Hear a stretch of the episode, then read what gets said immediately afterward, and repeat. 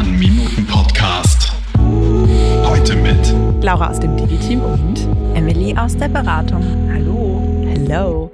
Emmy, du hast mir noch letztens von deinem spannenden Vortrag erzählt. Magst du davon noch einmal kurz berichten? Genau, ich war letztens bei einem Vortrag. Da ging es um das Thema Diversität beziehungsweise um das Thema Gendern, gerade auch in der Werbewelt. Und das sind zwei Themen, mit denen ich mich auch privat total viel auseinandersetze. Und deshalb war der Vortrag auch total spannend für mich. Und dann war der Vortrag vorüber und dann ploppte der nächste Termin auf und das war der Beraterstatus. Hm, eigentlich ein bisschen irritierend, weil wir haben ja gar nicht so viele Männer in der Beratung. Genau, tatsächlich null an der Zahl. und deshalb war das gleich die erste Sache, der ich mich mal angenommen habe. Und dann wurde der Beraterstatus zum Beraterinnenstatus und der findet jetzt regelmäßig statt.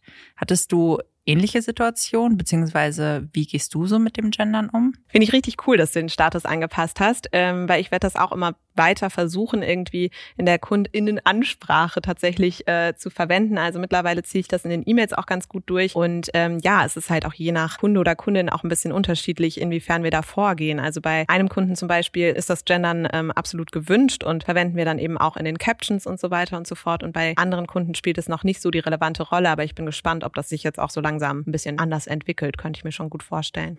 Genau, ich glaube, man muss immer auch schauen, wie passt das gerade so ins Umfeld mit dem Gendern. Ich finde, so im privaten Umfeld, äh, wenn mir da meine Oma gegenüber sitzt, dann ähm, verzichte ich auf das Gendern, weil die Erklärung und die Diskussion vielleicht dann auch ähm, einfach länger dauern, als einfach vom generischen Maskulin zu sprechen. Und deshalb bin ich der Meinung, dass man das immer so ein bisschen auf das Umfeld anpassen sollte und äh, ziehe das aber auch so ziemlich durch, dass ich das dann in Kundenmails durchsetze gerade vielleicht auch in dem Umfeld, wo nicht unbedingt damit gerechnet wird, ähm, kommt das ja eigentlich immer ganz gut, um so ein bisschen also Aufklärung klingt so ein bisschen von oben herab, aber zum Beispiel meine Mutter ist Erzieherin und äh, mit ihr habe ich auch schon mal darüber gesprochen, weil ja eben auch einfach Sprache Bewusstsein formt und es eben so ein bisschen darum ging, ob man bei Kindern wirklich nur von Feuerwehrmännern oder wie auch immer spricht, weil man damit ja eben auch Berufsgruppen einfach irgendwie prägt. Also ich finde, es ist ein absolut wichtiges Thema und finde das gut, dass es auch immer mehr ähm, in der Werbung, die in der Öffentlichkeit stattfindet, Einzug erhält. Genau.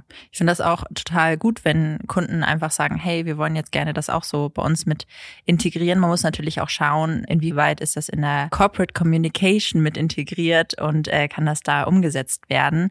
Aber mir sind Kunden immer sehr sympathisch, wenn sie sagen, nee, also wir würden jetzt gerne zum Beispiel auch in unseren Posting-Texten mit gendern. Auf jeden Fall.